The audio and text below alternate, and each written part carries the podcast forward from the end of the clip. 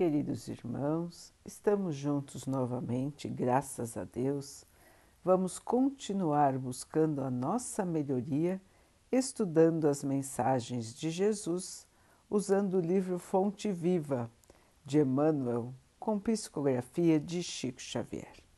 A mensagem de hoje se chama Na Obra de Salvação, porque Deus não nos tem designado para a ira mas para a aquisição da salvação por nosso Senhor Jesus Cristo. Paulo 1 Tessalonicenses 5, 9 Por que não somos compreendidos? Por que motivo a solidão nos invade a existência? Por que razões a dificuldade nos cerca? Por que tanta sombra e tanta aspereza em torno de nossos passos. E a cada pergunta feita de nós para nós mesmos, seguem-se comumente o desespero e a inconformação, reclamando, sob os raios mortíferos da cólera, as vantagens de que nos sentimos credores declaramo-nos decepcionados com a nossa família, desamparados por nossos amigos, incompreendidos pelos companheiros e até mesmo perseguidos por nossos irmãos.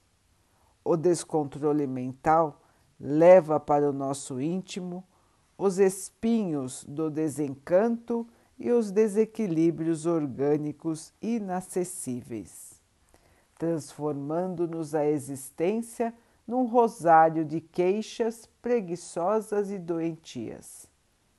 Isso, porém, acontece porque não fomos designados pelo Senhor para o despenhadeiro escuro da ira, e sim para a obra de salvação. Ninguém restaura um serviço sob as trevas da desordem. Ninguém auxilia ferindo sistematicamente pelo simples prazer de dilacerar. Ninguém abençoa as tarefas de cada dia, amaldiçoando-as ao mesmo tempo. Ninguém pode ser simultaneamente amigo e carrasco. Se tens notícia do Evangelho no mundo de tua alma, prepara-te para ajudar infinitamente. A Terra é a nossa escola e a nossa oficina. A humanidade é a nossa família. Cada dia é a oportunidade bendita de aprender e auxiliar. Por mais aflitiva que seja a tua situação, ampara sempre e estarás agindo no abençoado serviço de salvação a que o Senhor nos chamou. Meus irmãos, o abençoado serviço de salvação. Fomos chamados por Jesus para este abençoado serviço e ele nos explicou que por meio do serviço no bem, da caridade, nós iríamos nos salvar. Sem caridade, não há salvação. Sem caridade, não há evolução. Podemos estudar muito, podemos ser sábios, mas se não, não formos caridosos, não conseguiremos evoluir. O espírito evoluído é muito culto, mas é muito bom. Acima de tudo, é muito bom, é muito amoroso e é este, irmãos, o nosso maior desafio aqui na Terra. Fazer aos outros o que gostaríamos que os outros fizessem por nós. olhar a todos como se fossem a nossa família, ou irmão, que assim como nós, merece o amor, merece mais uma chance, merece a compreensão, o perdão. Precisamos aprender a amar e amar a todos. Essa é a lição máxima do nosso Mestre Jesus. E nós ainda temos tanta dificuldade em compreender e mais dificuldade ainda em executar. Emmanuel nos chama a atenção mais uma vez, repetindo a palavra de Paulo, nos colocando conscientes de que estamos aqui para o trabalho. Não estamos aqui para aproveitar os bens da terra, mas sim os bens da terra nos apoiam, nos auxiliam na nossa jornada, que é passageira aqui na terra.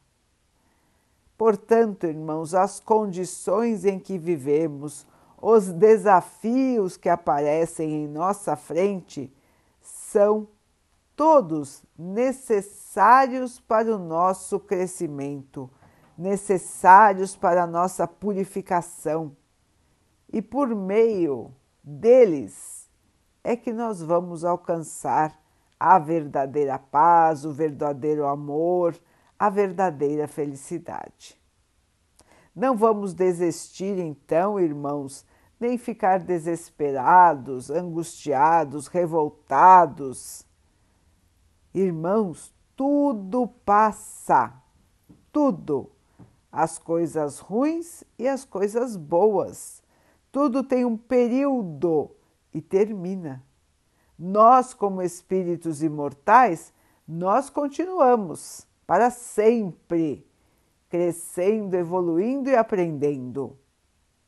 Então, irmãos, uma dificuldade hoje não pode nos definir não pode terminar com a nossa esperança, com a nossa fé, com a nossa vontade de trabalhar. Temos que ter aceitação das dificuldades e caminhar, continuando a nossa vida, apesar das dificuldades.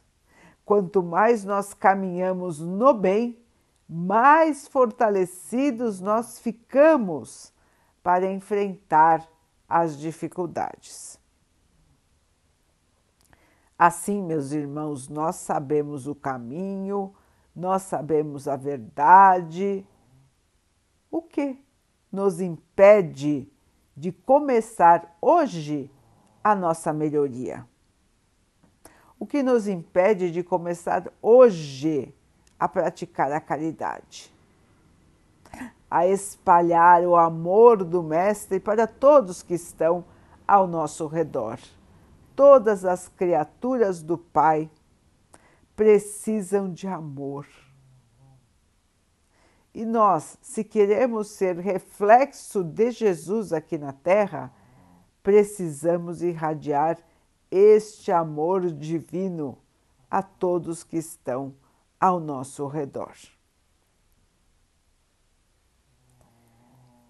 Vamos então orar juntos, irmãos, agradecendo ao Pai por tudo que somos, por tudo que temos, por todas as oportunidades que a vida traz para que possamos evoluir, que tenhamos paciência, fé, esperança para continuarmos a nossa jornada de evolução.